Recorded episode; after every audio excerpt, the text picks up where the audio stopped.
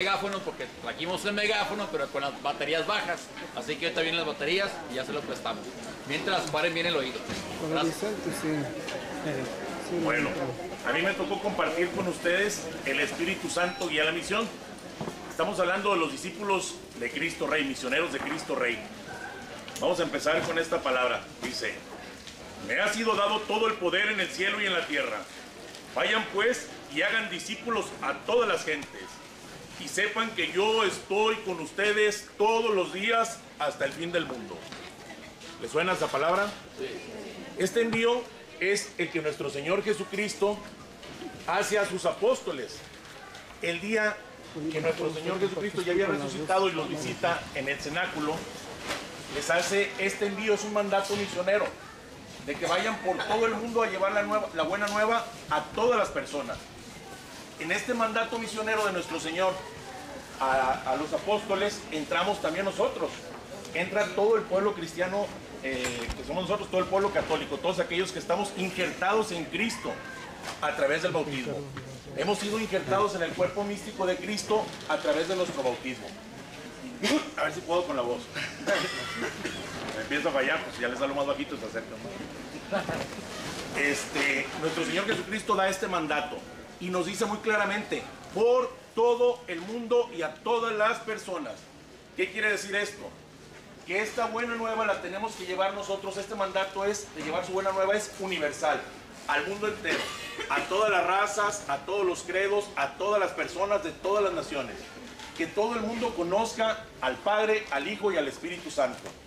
La misión de todos y cada uno de nosotros, como bautizados, discípulos seguidores de Cristo y misioneros, es hacer que toda la humanidad, por medio del anuncio del Evangelio, se funda en una sola familia en Cristo. El Padre quiere hacer de todos nosotros una sola familia en Cristo por la acción del Espíritu Santo. Aquí en esta palabra con la que empecé el tema, que es palabra de Dios, que es palabra de nuestro Señor, aparte de decirnos que vayamos por todo el mundo, nos da una certeza, nos da una, una luz que nos fortalece, donde nos dice, y yo estaré con ustedes todos los días hasta el final del mundo. Eso es lo que nos motiva a nosotros, lo que nos da fuerza para poder cumplir nuestra misión. En la Sagrada Escritura leemos en el libro de los Hechos de los Apóstoles, inmediatamente después de este mandato que nuestro Señor les da a sus apóstoles de, de ir por todo el mundo y predicar el Evangelio, les hace un pedido, que se vayan y que no salgan de Jerusalén, que se concentren todos juntos y Él les enviará la promesa de Dios, que es el Espíritu Santo. A través de la partida de nuestro Señor Jesucristo de este mundo, cuando termina su misión mesiánica en este mundo, y va a continuar su, su misión salvadora y redentora en el mundo hasta el final de los tiempos, en este momento que nuestro Señor se va, se hace presente la acción del Espíritu Santo. Dios, nuestro Señor Jesucristo, era el guía visible, visible que veían los apóstoles, visible que veían las primeras comunidades y que iba guiando a la iglesia, a su iglesia. Cuando nuestro Señor se va, nos deja un guía invisible. Este guía es invisible, pero es perceptible. Perceptible porque se siente y vive y habita en nuestros corazones y nuestras conciencias. Es el que nos anima, el que nos da fuerza para llevar y cumplir como debemos la misión que Dios nos ha encomendado.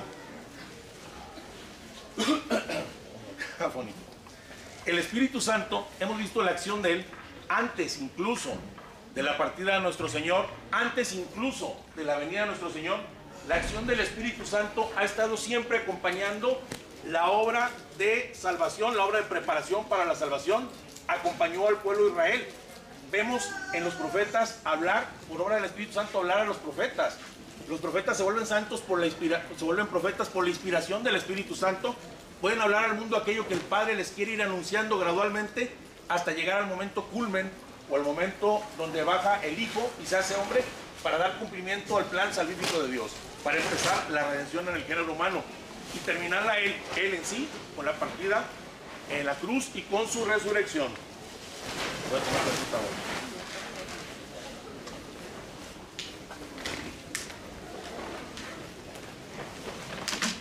Después vemos al Espíritu Santo nosotros. Ah, ya me tomé una pastilla. Ya, Pero Sí. esta chupadita te va a ayudar mucho. Este, nosotros vemos al Espíritu Santo actual en el Antiguo Testamento, vemos al Espíritu Santo Él es el que acompaña a nuestro Señor Jesucristo desde la encarnación. Por obra del Espíritu Santo es encarnado nuestro Señor en el vientre virginal de nuestra Santísima Madre María. Por obra del Espíritu Santo lleva a cabo toda su misión nuestro Señor Jesucristo. Por obra del Espíritu Santo llega a la cruz, a su muerte y por obra del Espíritu Santo es resucitado de entre los muertos. La acción del Espíritu Santo está presente en toda la vida de nuestro Señor Jesucristo. La acción del Espíritu Santo empieza a estar después presente en toda la acción entonces de la misma obra de nuestro Señor Jesucristo. Hay algo muy importante que nos dice este documento y es que el Espíritu Santo no viene a sustituir a nuestro Señor Jesucristo y a realizar otra obra, sino que viene a complementar, a apoyar la misma obra de nuestro Señor Jesucristo. El Espíritu Santo continuará a través de los tiempos la obra de nuestro Señor en cada uno de los que estamos, por decía, injertos en el cuerpo místico del Señor. La obra y la acción del Espíritu Santo en el mundo no es, no se puede retener, no se puede concretar nada más a ciertas personas o no se puede concretar a ciertas circunstancias. Porque el Espíritu Santo, Dios es infinito. La, dice la Sagrada Escritura que la acción del Espíritu Santo pobla toda la tierra que el Espíritu Santo renueva la faz de la tierra continuamente. ¿Qué quiere decir esto? Que la acción del Espíritu Santo no nomás se da en aquellos, el movimiento del Espíritu Santo no nomás se da en aquellos que somos bautizados, sino que el Espíritu Santo también está actuando en las iniciativas del mundo hacia el bien. Todo lo que lleve algo que vaya dirigido hacia el bien, hacia la paz, hacia el amor. Lo decía hace rato el Padre Hipólito, que sin hablar de Dios hablando del amor, hablando de las obras del bien, se habla de, se habla de Dios y se va con referencia uno hacia Dios. En todos los principales ideales de la humanidad, del bien está la mano, la obra y la acción del Espíritu Santo. Incluso la iglesia reconoce que ninguna gente, no existe ninguna gente, por más que nosotros los conozcamos aparentemente en nuestro lenguaje que decimos malos, porque bueno, es otro tema, no hay gente mala, hay gente equivocada, pero no hay ninguna gente por más mal que actúe o por más lejos que viva de Dios, que se diga tan ateo, que no tenga en él un principio de pensamiento. ¿Por qué estoy aquí? ¿Qué estoy haciendo? ¿Qué es la muerte? ¿A dónde voy? ¿Qué, va, qué, es mi existencia? Todo mundo tenemos esa reflexión en nuestra vida. El que se crea religioso y el que no se crea religioso. Y el que diga que no la tenga, pues es una persona que no piensa. Porque desde el momento que pensamos nos hacemos esta pregunta. El Espíritu Santo es precisamente el que está en la raíz de esa, de esa pregunta, el que motiva a que la gente busque, a que la gente busque a dónde va, qué está haciendo aquí, que busque el sentido de la vida. Es el Espíritu Santo el que está en la iniciativa de todo lo que nosotros hacemos. Ahora, hay una cosa, aquí se trata pues, de hablar del Espíritu Santo, de la acción que el Espíritu Santo realiza en nosotros. Cómo el Espíritu Santo va a guiar nuestra misión si queremos ser auténticos misioneros de Cristo Rey. Cómo dejarnos guiar por el Espíritu Santo. El Espíritu Santo nos va a dar esto, nos va a dar aquello. Y todo suena muy bonito y es muy bonito. Al Espíritu Santo lo vemos apoyando a los apóstoles, dándoles esa valentía después de Pentecostés. Aquellos que estaban escondidos en un cuartito, de repente a lo mejor está diciendo, cállate que ahí viene, no vayas a hablar en voz alta. Salen después de ese encuentro con el Espíritu Santo llenos de él. Y la primera predicación de, San Pedro, después de estar escondido, no sale a decirle a la gente, oiga, no nos vayan a hacer daño, miren, nosotros somos de Cristo. No, sale y les dice a la gente en su cara, ustedes, pueblo, ustedes mataron al que vino a darles la vida. Esa fue la primera predicación de Pedro, por obra y por poder del Espíritu Santo. El Espíritu Santo es el que los hace testigos valientes a ellos. El Espíritu Santo es el que hace y actúa Juan el Bautista, del cual queda lleno para poder anunciar al Señor, para poder hacerse menos, disminuirse, para que el Señor creciera, para formar el encuentro, para, para hacer cauce del encuentro de, Dios, de Cristo con el mundo, con todas las personas. El Espíritu Santo unge a Santa Isabel, llena del Espíritu Santo. Por eso dice, solamente, dice la Escritura, llena del Espíritu Santo, Isabel reconoce a María como la Madre de Dios. Eso es obra del Espíritu Santo. Toda acción, todo lo bueno que podemos hacer nosotros, toda oración que podemos elevar a Dios, toda plegaria auténtica viene inspirada por el Espíritu Santo.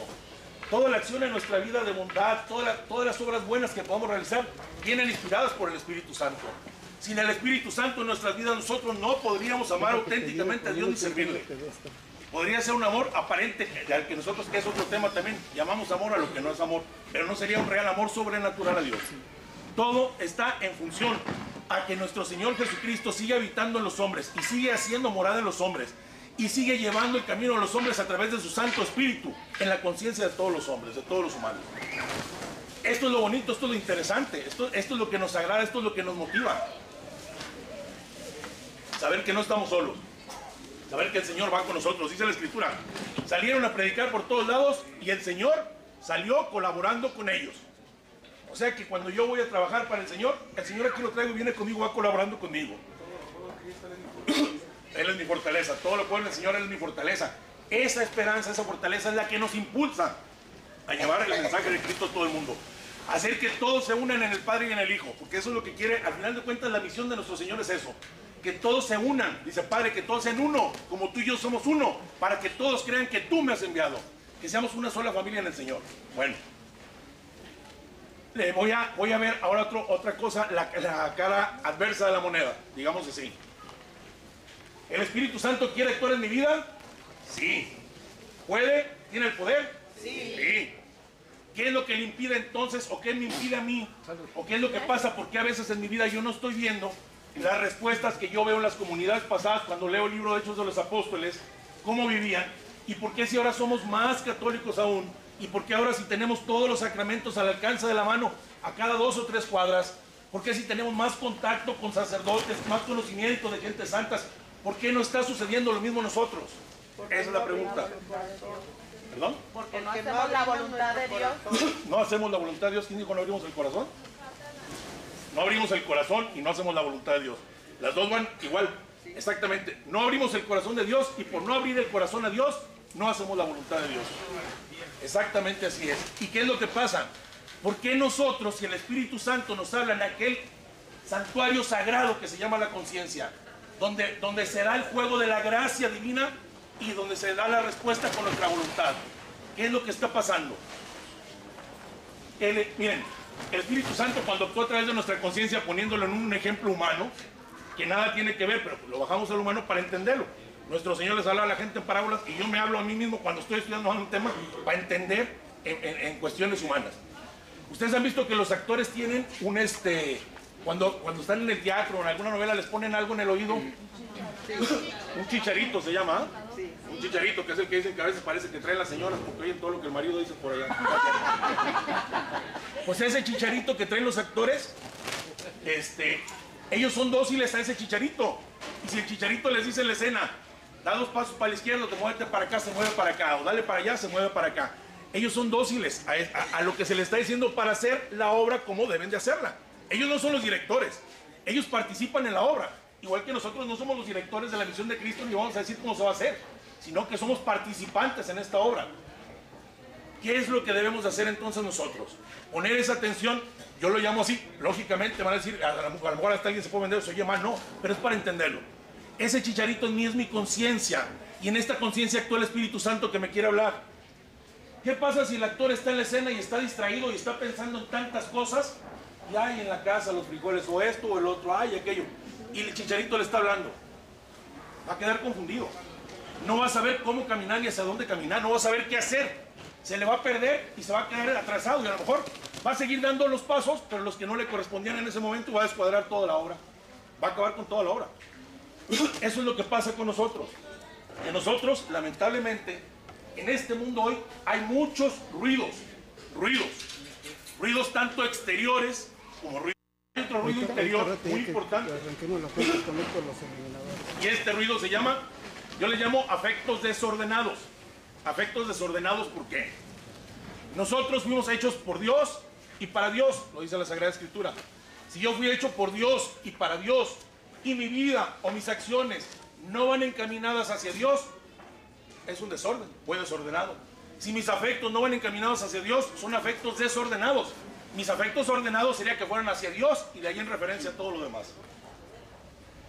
Este ruido primero interior es lo material, las cuestiones materiales, que este lo traemos aquí en la mente todo el tiempo. Por lo general estamos pensando todo el tiempo, ¿qué debo de hacer? ¿Qué debo de pagar? Híjole, si tuviera esta chamba, oye, aquel problema que tengo, me van a venir a cobrar, tengo que dar esto. Son ruidos interiores que estamos vuelta y vuelta y vuelta con ellos en la mente. Y ruidos por estar distraídos en esto, no ponemos atención al Espíritu Santo que nos puede ayudar y dar las respuestas a esto y conducir nuestra vida como misioneros en el mundo. Porque el misionero no nomás es el que va, sino el misionero es el que vive una vida auténticamente cristiana, reflejando, dando testimonio de Cristo. Y hasta en las cosas materiales podemos ser misioneros en nuestra vida cotidiana. Estos ruidos me distraen. ¿Qué pasa? Yo no le estoy creyendo a la palabra de Dios. A la palabra de Dios que me dice, busca primero el reino de Dios y su justicia. Y todo lo demás se te dará dado por Por añadidura. Así es, ¿qué hago yo? Me desvío, desvío mi mente del Señor y pongo mi, mi mente y mi corazón en las cosas terrenales. No hay que confundir, porque mucha gente dice, ah, bueno, entonces no es importante lo material si yo estoy enfocado nada más a Dios. No, claro que sí. El trabajo, mucha gente lo ve como una maldición a veces. Dice, no, es que eso viene desde Adán. Y han, han sacado hasta chistes de eso. Y no, el trabajo no es una maldición. Nuestro Señor nos dice, mi papá y yo, mi padre y yo, trabajamos todo el tiempo. Y Dios no puede vivir en una maldición. El trabajo no es una maldición, el trabajo es una bendición. El trabajo nos permite servir a nuestros hermanos, nos da la opción de realizarnos, servir a los demás. El problema está cómo tomemos el trabajo. Si yo el trabajo lo tomo como un medio para llegar a Dios y a mis hermanos, o el trabajo lo tomo como el fin de mi vida. Hay muchos papás, incluso señoras, que se quejan de que sus esposos viven para trabajar, viven para el trabajo. Si no le están dando oportunidad a la esposa y a los hijos, mucho menos al Señor. Esto en cuestiones materiales nos distrae mucho de nuestro Señor. Hay otra situación, bueno, podemos utilizar, hay una regla muy bonita que se puede utilizar en cuanto a lo material para no desviar nuestra atención de Dios. Vivir en el mundo sin salirnos del mundo. Padre, no te pido que los saques del mundo, sino que te pido que los preserves del mal. De la ausencia mía. El mal es todo aquello que sea ausencia de Dios. Muchas gracias. El mal es todo aquello en mí que sea ausencia de Dios. ¿Cómo puedo estar en contacto con Dios y, en el- y al mismo tiempo con lo material y con Dios? San, San Ignacio de Loyola tenía una regla que decía, esto me sirve o esto lo quiero tanto como cuanto. Tanto como cuanto me lleve Dios a mi fin. Esto lo desprecio y no lo quiero en mi vida tanto como cuanto me aparte de Dios. Esa es la manera de vivir en el mundo, sin ser del mundo y dando oportunidad al Espíritu Santo que guíe nuestra misión en la vida. Nuestra misión en la vida es todo, es todo lo que hacemos. No lo necesita. Tiene voz de Sí, micrófono. tienen voz de micrófono. Pero sí se oye bien. Venimos Bien, refrigeración. micrófono. Necesita. Mande al niño, mande al niño. Esto es lo que nosotros estamos haciendo lamentablemente con las cosas materiales. Cambiando, cambiando las cosas divinas por las cosas materiales. No hay que separarlas. En el mundo podemos vivir en el mundo amando a Dios y sirviendo a Dios, pero con la mirada puesta en Dios. Esto se llama mirar con clave de, en clave de eternidad. Teniendo nuestros, nuestros pies bien puestos en la tierra, pero con la mirada puesta en el cielo, la mirada puesta en nuestro destino eterno. Otra cosa que nos estorba a veces, no a veces, muchas veces, y es todavía un poco más difícil de quitar. Me voy yendo a grados más difíciles, ¿eh? Empecé con lo facilito. Eso es lo fácil. Viene otra que se llama afectos desordenados a la criatura. A la criatura. La criatura es lo que es creación de Dios. Y en esto nos vamos a referir no a todas las criaturas, sino a nosotros como la criatura más excelente de Dios primero y después hechos hijos de Dios. Pero vamos a referirnos al hombre como criatura para diferenciar. Cuando yo fijo mi mirada en las personas, en los hombres, aunque sea aparentemente en el amor, sin referirme a Dios, me estoy apartando de Dios. Cuando yo refiero mi amor a los hombres y mi atención a los hombres, refiriéndome a Dios y en Cristo amándolos, me estoy acercando a Dios. Por lo general, muchas gentes tenemos en la cabeza esto. Ay, mi papá. Ay, mi mamá. Señoras, ay, mi esposo y mi esposo aquí, mi esposo allá. Otras, mi hijo. Y es que mi hijo esto, mi hijo aquello, sin referirlo a Dios, viendo de criatura hacia criatura, amando sin referencia, sin referencia a Dios. ¿Qué es lo que pasa con esto? Esto nos empieza, se me hace que voy a hablar mejor sin esta cosa. Sí, está mejor sin Sí, sí, micrófono. Se oye mejor sin micrófono. Esto nos empieza, esto Ahí está el nos empieza a micrófono. apartar, nos empieza a apartar de Dios. ¿Qué es lo que pasa? Nuestro Señor Jesucristo debemos saber y debemos creer que en la redención Él nos redimió a todos, que unos la quieren hacer propia y unos no. La redención está y está para todos, está al alcance de la mano. Pero si mi voluntad no hace lo propio para agarrar esa gracia, esa gracia tampoco lo va a hacer. Pero Cristo vino a redimir a, toda la humanidad. Por Cristo pasamos cada uno de nosotros. Cada humanidad de nosotras fue vista en Cristo. Él, para redimirme a mí mi pecado, yo, yo viví o, o pasé por Cristo, por un decir. El Padre nos perdona a todos en Cristo y nos ama a todos en Cristo su Hijo. Entonces, ¿qué pasa? Yo debo de saber que toda criatura habita en Dios, en Jesús, y que toda, y Jesús también, por esa redención que nos compró, habita en cada uno de nosotros como criaturas. ¿Qué es lo que yo debo hacer entonces para referirme este, a la criatura? Ver en la criatura a nuestro Señor Jesucristo. Ver en cada uno de nosotros, tener la fe, la certeza y la seguridad que Cristo habita en cada persona. Cristo vive en mí, vive en usted, vive en usted y vive en todos. Y eso no lo digo yo, eso lo dice Él. La semana pasada, el Evangelio, en el día que se conmemoraba de Cristo Rey, dice que en el juicio universal nuestro Señor pondrá a la derecha a las, ovejas, a la izquierda a los cabritos y les dirá, vengan benditos de mi Padre, porque tuve sed y me dieron de, tuve sed y me dieron de beber, tuve hambre y me dieron de comer, estuve desnudo y me vistieron, fui forastero, me hospedaron, estuve preso y enfermo y me visitaron. Oye, ¿cuándo lo hicimos? Lo que hicieron con el más pequeño de sus hermanos. Con el más pequeño, el más insignificante, conmigo lo hicieron, dice el Señor. El Señor no dice, háganle como que si hubiera sido yo. O no dice, él tuvo hambre y no le dieron de comer. O él tuvo sed y no le dieron. No, yo tuve hambre y no me diste de comer. Yo tuve sed. Lo dice en primera persona. ¿Qué quiere decir esto? Entonces que Cristo habita en cada uno de nosotros. Y que yo tengo que amar a Jesús en cada uno de mis hermanos. Y reconocer en cada uno de mis hermanos al Jesús amigo, al Jesús esposa, a Jesús jefe, a Jesús hermano. Debo salir a la calle todos los días diciendo, voy a tratar con mi Jesús prójimo, voy a tratar entre comillas, fíjense, hasta con mi Jesús enemigo. Si Jesús habita en todos, Él me dice una palabra en la escritura. Este, dice que amemos a nuestros enemigos. Hagan bien a quien les haga mal. Bendigan a quien les maldiga. Cuando yo oí esto, dije, no, no. Señor, ¿quieres, ¿quieres que haga eso? Porque tú lo hacías. Vamos haciendo una cosa. Dame lo que tú tenías. Y él me contesta, ya te lo di desde el bautismo. El Espíritu Santo, el Espíritu de Dios, que es el que me permite a mí reconocer en mis hermanos a Jesucristo. Cuando alguien nos hace un mal, mucha gente cuando hemos platicado este tema dice, bueno, pero ¿cómo voy a reconocer a Cristo cuando alguien hace un mal o cómo voy a poder amar a esta persona? Viendo con visión sobrenatural. Dios nos capacitó a través del Espíritu Santo en el bautismo, nos fueron dadas tres virtudes teologales, fe, esperanza y caridad. La fe, la fe hagan de cuenta que es como un- unos ojos que nos dotan para ver realidades sobrenaturales que nuestra naturaleza humana no podría ver. Nos hace comprender cosas que nuestra mente y razón humana no podría, hacer actos sobrenaturales, por eso son virtudes teologales, son sobre nuestra naturaleza. Si yo le quisiera explicar a un ciego de qué color son los árboles y de qué color es la naturaleza y de qué color es mi coche, no me entendería porque nunca ha visto desde que nació.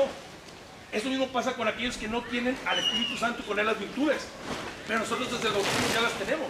Yo ya puedo reconocer, porque estoy capacitado con esa visión sobrenatural, que es la luz del Espíritu Santo, para reconocer a través de la fe a Cristo en mis hermanos.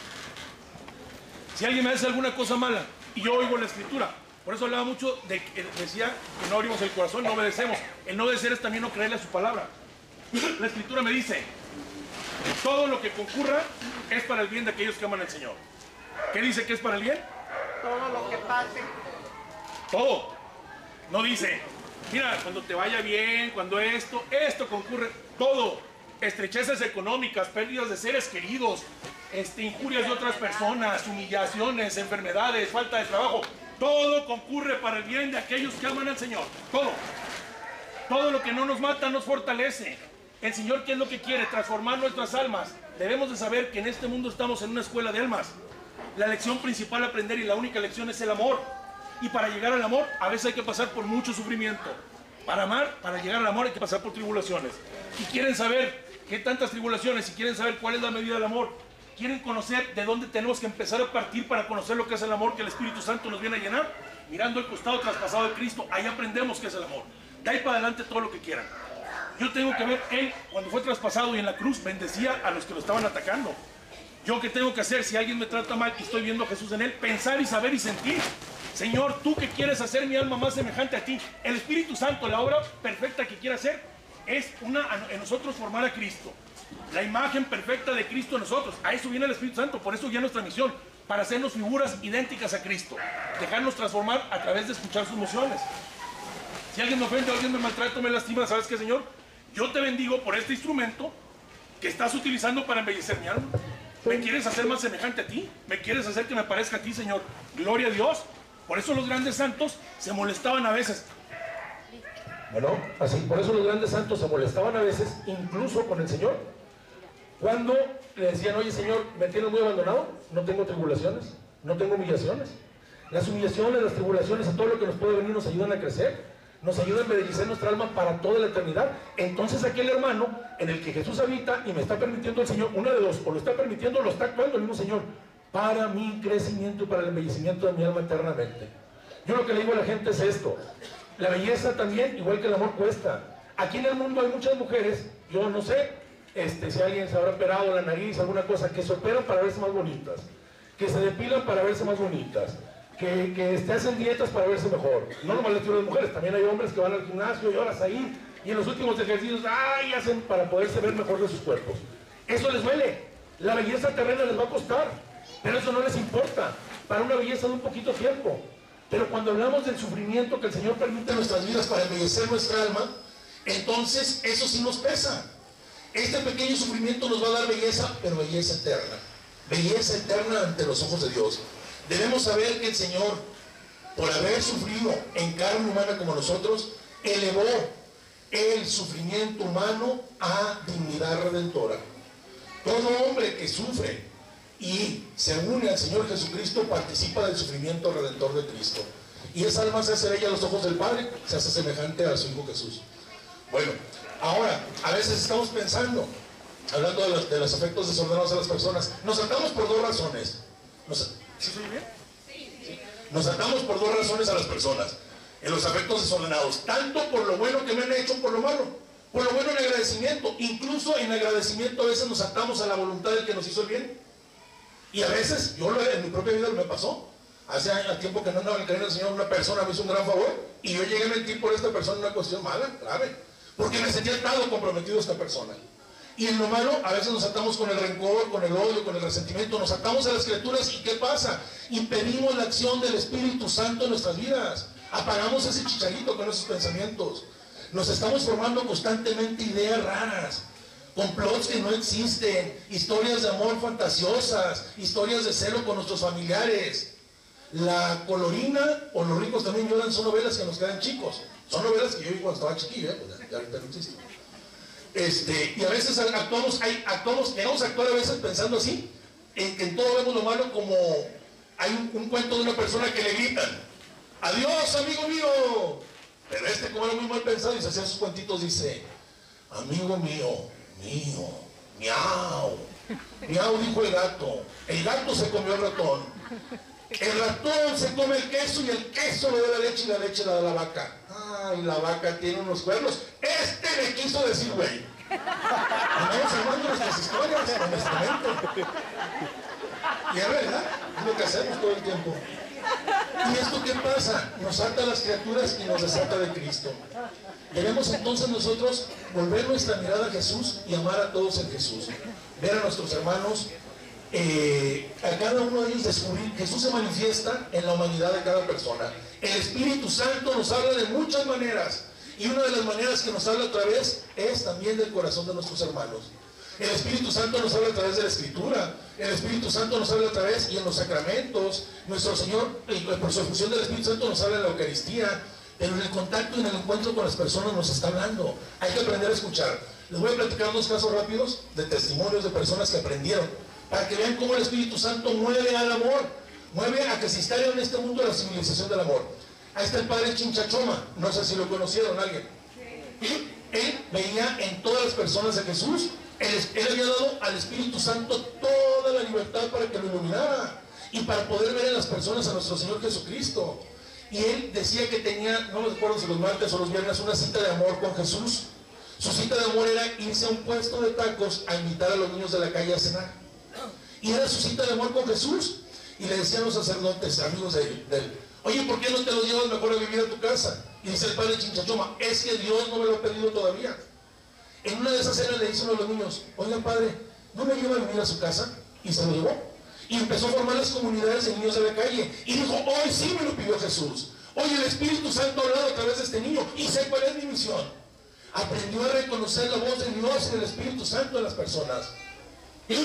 Le tocó estar también conocer, platica él a una muchachita en la calle que se dedicaba eh, a, la profesión esta antigua de vender el cuerpo.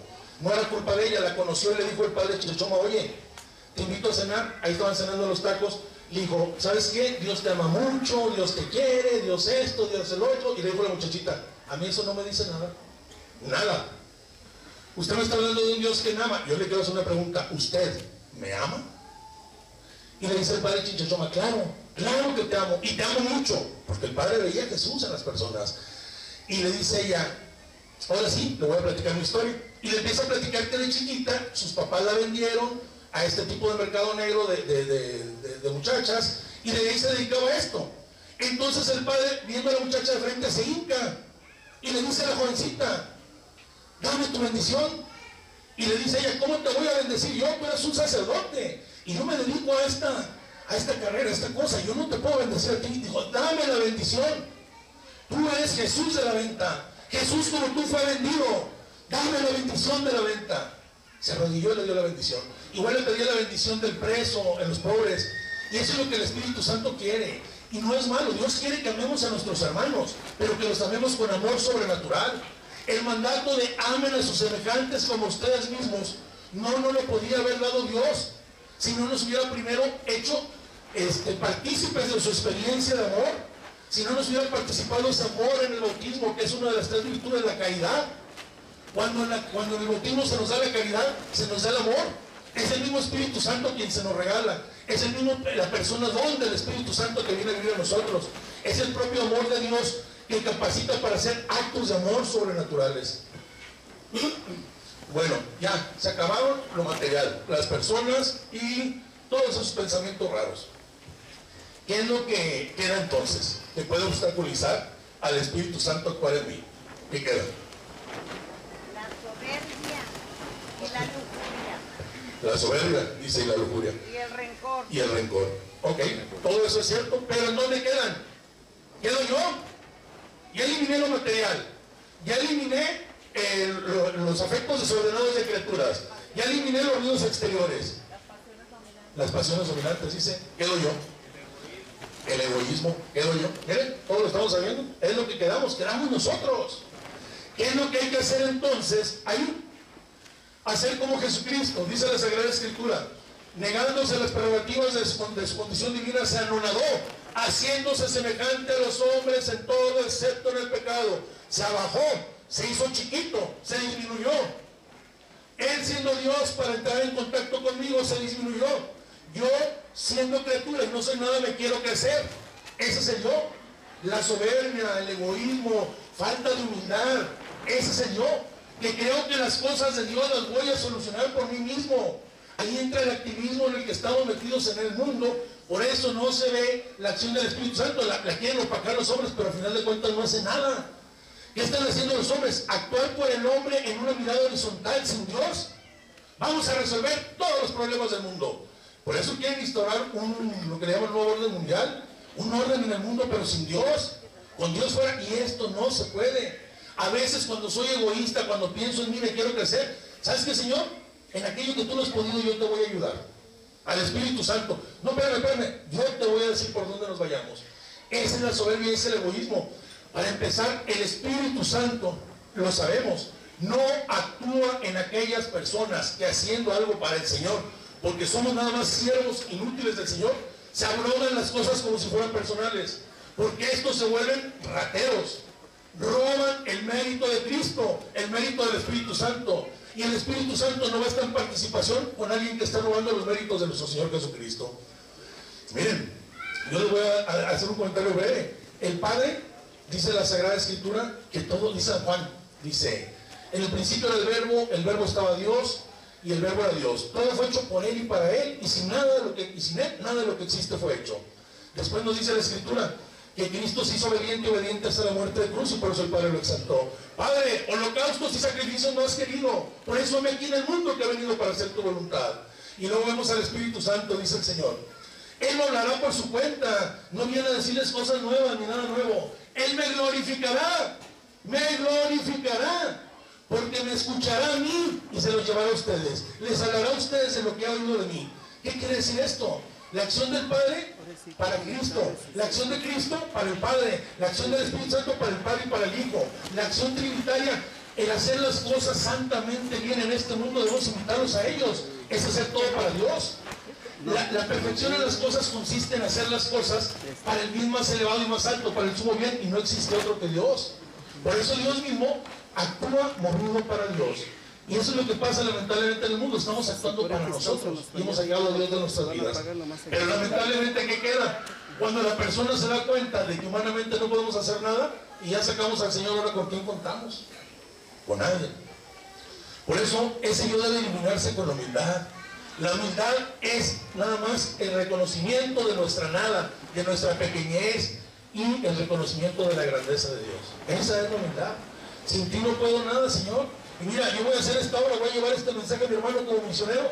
Y, y- y, pues si jala o no jala, pues ese ya es tu asunto, Señor. Yo hago lo que puedo. El que hace lo que puede hace lo que debe y se limita a eso. No, espérame. Yo de esta manera le voy a decir y con esta fuerza para que y para-". No, el que hace la obra es el Señor. Dice, ustedes avientan la semilla, la entierran y se van a dormir. Ni saben cómo llueve, ni cómo se fermenta por dentro, ni cómo crece. No saben nada y ella crece. Es el poder de Dios que la hace crecer. Pues el poder para hacer crecer la semilla en los corazones de la gente es el poder del Espíritu Santo. Él actúa tanto en el que habla como en el que recibe. Y el humilde tiene que reconocer esto. Yo no soy más que un vil instrumento, un mal instrumento. Y si me porto mal o no agradezco al Señor de buscar un pretexto para darme algo que no me enseñan a yo solo, me lo puede quitar. Nadie es indispensable para Dios. Si yo no correspondo a sus gracias, tarde que temprano nos va a dar a otro. Esa es la humildad. Reconocerme delante de mis hermanos de la comunidad. Oye, ¿qué defectos tengo? Somos muy buenos para decir, no, yo soy malo en esto, no sé para y no. Para que vean mi humildad, ¿verdad? Criticarme yo solo. Pero si alguien me critica, pues ahí la puerca torció el rabo. Ahí se acabó. Esa no es la humildad. La auténtica humildad, ¿sabes qué? En comunidad. ¿En qué estoy fallando? ¿En qué estoy desfigurando el rostro de Cristo? Dime, hermano, ¿cómo puedo hacer transparencia perfecta del amor de Dios hacia mis hermanos? Esa es la misión del misionero, hacer presente el amor de Cristo en el mundo. ¿Cómo puedo hacerlo si no tengo humildad? El Espíritu Santo actúa los humildes y, el- dice nuestro Señor, las cosas más altas de teología que se pueden imaginar, el Señor se las da a los sencillos. Y a los soberbios no.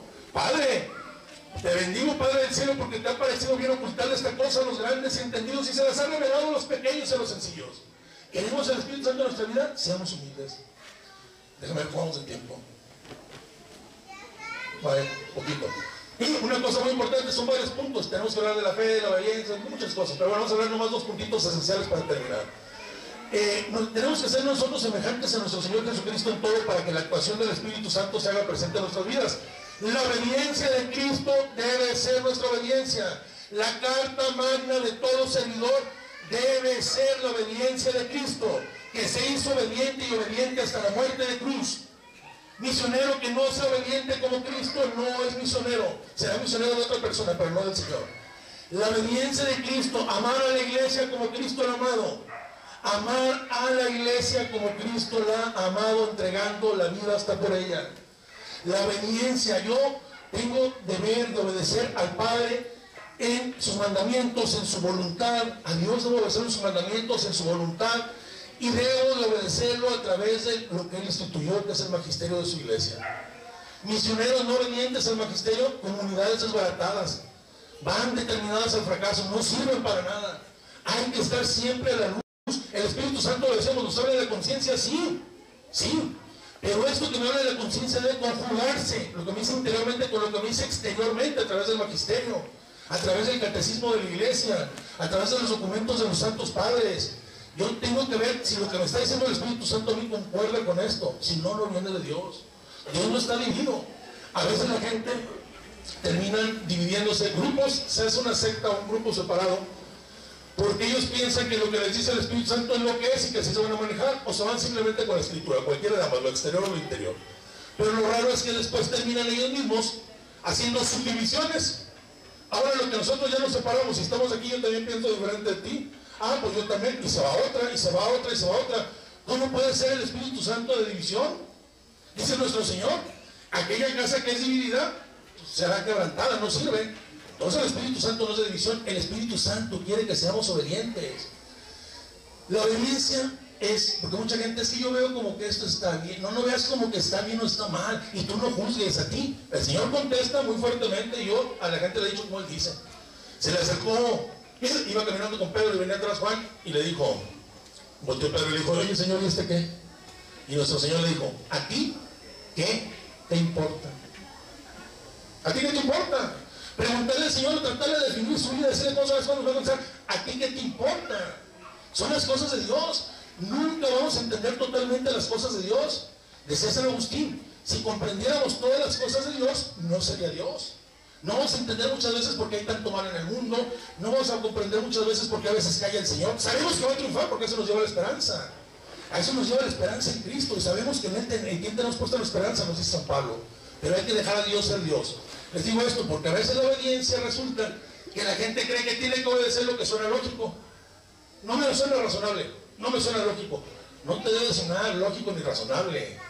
¿Sí? La obediencia no consiste en que suene lógico o razonable. La, la, obediencia consiste en obedecer porque es Dios quien lo manda. Y yo le digo a las personas, a ver, oye, el Señor, y le he dicho al Señor, oye, Señor, y, y, tú le dijiste a las 2, 3 de la mañana ya a José y a María, váyanse a Egipto, oye, ¿por qué no agarraste un horario así? Una dos de la tarde, algo. ¿Sí me, o sea, en una plática, pues, entre bromeando, hablando de lo que es la obediencia, porque me han enseñado aquí en esta escuela lo que es la obediencia. O por ejemplo, a, a Namán, métete siete veces a bañar el río, no hubiera tenido con tres. ¿Sí? ¿Yo me explico? Las cosas que nos pide el Señor no siempre van a ser lógicas, son pruebas de fe, son pruebas de obediencia para el misionero. El Señor tiene que contar, el Espíritu Santo no ocupa tanto de nuestros actos como de nuestra obediencia. Y por último, les voy a dar un poquito de la fe, un segundo, un segundo más por el tiempo, sobre la fe. La fe, que también es una de las virtudes que nos da el Espíritu Santo en, nuestro bautismo, virtud teologal, que nos permite hacer actos sobrenaturales. Un árbol de manzanas da manzanas, pero sí. Hagan de cuenta que le metieron un injerto dieron una clase diferente, así somos nosotros. Un humano da obras humanas y cosas de la naturaleza, pero injertados, injertados con las virtudes sobrenaturales, damos frutos muy distintos a los de nuestra propia naturaleza. ¿Ok? La fe me hace, me capacita a mí para poder ser buen misionero. El misionero tiene que ser testigo, primeramente testigo de lo que cree. Si yo no creo algo, ¿cómo me voy a parar a decirles lo que les estoy diciendo? Lo creo. Y lo creo en el fondo de mi corazón, no por mérito propio, sino por aquella fe que el Señor me ha dado.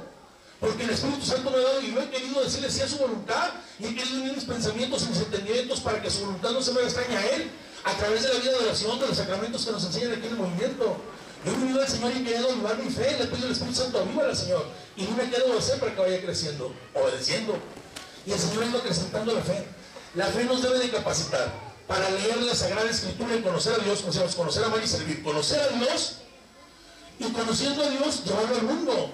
A mí me dice la Escritura que aquella parábola del Hijo Pródigo no es un cuentito del Señor, ni la de la oveja perdida, sino que es la manera de ser de Cristo. La fe me enseña que ese es Dios que ama y ese es Dios que le voy a llevar a los demás. Leer la Sagrada Escritura dice, en los antiguos tiempos Dios habló a las personas de varias maneras. Hoy en estos últimos tiempos nos ha hablado a través de su Hijo Jesucristo. Y eso nos lo está diciendo ya a nosotros. La escritura hace dos mil años nuestro Señor habló y parece que cada palabra fuera dirigida personalmente hoy a cada uno de nosotros. Cuando escuchamos el Evangelio decimos, ándale, o hasta la Biblia me están tirando. No, la, la, palabra de Dios es actual, es viva. Yo tengo que saber que tengo que salir a buscar a mi Jesús próximo en la calle, porque la escritura me dice que andan muchas ovejas sin pastor, que andan muchos hijos pródigos en la calle, esperando que venga el papá bueno a perdonarlos, a llevarlos, a curarlos, a sanarlos. Yo tengo que llevarlos hacia ese papá. La escritura me dice que hace falta que se fermente la masa, que hace falta la levadura. Yo creo que me lo está diciendo a mí, tengo que ser esa levadura, apoyado por Dios para fermentar la masa. Me está diciendo la escritura, es hora de que las luces se pongan encima de la mesa para alumbrar a todos de la casa. Esta fe viva, esta fe recia que me impulsa el Espíritu Santo que va a ser misionero, es hacerme sentir a mí que tengo que poner la luz encima de la mesa para que alumbre a todos. La escritura me está diciendo que hoy faltan muchos testigos valientes de Cristo. Faltan muchos Bernabés, muchos Saulos, faltan muchos Esteban, faltan de todos los que vemos en, los hechos de los apóstoles. Y ese puedo ser yo, dejándome guiar por el Espíritu Santo, dejándome ser fiel servidor de Dios a través de las aspiraciones divinas. a través de la voz de nuestro Señor que se manifiesta en su espíritu en cada persona. Eso es, este, pues en sí, en, en base a lo que hay más cosas. Tenemos que, aparte de la humildad, el amor, algo muy importante, a ver si me aquí. Algo muy importante, la caridad. El, el- el- servidor, el misionero tiene que dar el mismo rostro de Cristo. No puede desfigurar el rostro del Señor. No puede ver servidores y misioneros con caras tristes, con caras amargas, aunque tengan sus problemas en su casa. Ahí está San Camilo de Levi, 36 años con una llaga en la pierna y sirviendo a las personas. Y cuando le preguntaban, le hablaban, Camilo, ven, decía, espérame que estoy atendiendo al Señor. Ahí está San Alonso Rodríguez, en la puerta de un convento, 45 años abriéndola. ¿Por qué no te desesperan cuando vienes a tocar y no les haces mala cara? Porque Jesús se disfraza de nuestro prójimo, dice. Y yo no puedo tratar mal a mi Señor. Necesitamos ser amorosos, la caridad ante todo. Somos testigos del amor. Tenemos que llevar el amor de Cristo al mundo, a nuestras casas. Una última para las mamás. Vemos en la vida de la Virgen Santísima su servicio a Dios. Ella sabía que tenía una misión para Cristo y la desarrollaba entre cuatro paredes en la familia de Nazaret. Barría, trapeaba, hacía lo que tenía que hacer un hombre de casa, pero lo veía con mirada sobrenatural ofreciéndole a Dios. Y Dios veía con agrado eso. Ella sabía que estaba siendo testiga del amor de Cristo, estaba sirviendo el amor de Cristo. Pues hoy les digo también desde sus casas a todas las mamás que a veces hacen un servicio oculto, callado, que no reconoce el mundo, que no lo reconocen. Si lo hacen con miras agradar a Dios, están siendo siervas del amor de Dios en sus maridos, siervas del amor de Dios en sus hijos. Están instaurando la comunidad del amor que quiere el Espíritu Santo a partir de su casa hacia las naciones. Es un servicio muy grato a Dios en nuestro trabajo, en nuestro estudio, en nuestra escuela, llevar el amor a todos lados. Cuando demos algo a alguien, cuando demos una caridad, un servicio, una, una palabra de aliento, no demos a la gente lo que necesita. Tenemos que darle a la gente lo que Cristo dio Él mismo. Denos a nosotros mismos a las personas, para que no se sientan humillados por lo que les estamos dando. Nos damos nosotros mismos. Y esto hace una doble función. Hace que la persona no se sienta humillada y a mí me hace más humilde me hace ser grato a los ojos del Señor. Este, la idea pues es esta, dejarnos mover y guiar por el Espíritu Santo. Nos dan 45 minutos y pues aquí tengo un puño de hojas y apenas voy a empezar a leerlas. Y este, y, bueno, esa es la idea. Vamos todos entonces pidiéndole al Espíritu Santo, vamos pidiéndole a nuestra Madre Santísima, la primera misionera, que le pida a su esposo el Espíritu Santo que nos llene, que nos tome de Él, que nos ayude a quitar todo lo que nos está estorbando para ser guiados por Él para que se pueda decir de nosotros, como se dijo de nuestro Señor Jesucristo, pasó haciendo el bien. Se comportó este, se comportó como un verdadero hijo de Dios. Y al igual a imitación de Cristo, todo lo que hizo fue dejarse guiar por el Espíritu Santo. Si nos levantamos para hacer una pequeña oración.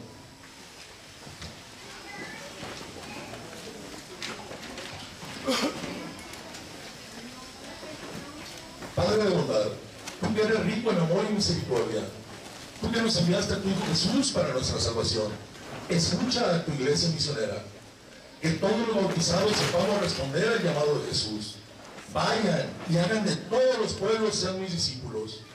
Fortalece con el fuego de tu espíritu a todos los misioneros, que en tu nombre anuncien la buena nueva del reino. María, Madre de la Iglesia y estrella de la evangelización, acompáñanos y concédenos el don de la perseverancia en nuestro compromiso misionero. En nombre del Padre, del Hijo y del Espíritu Santo. Amén.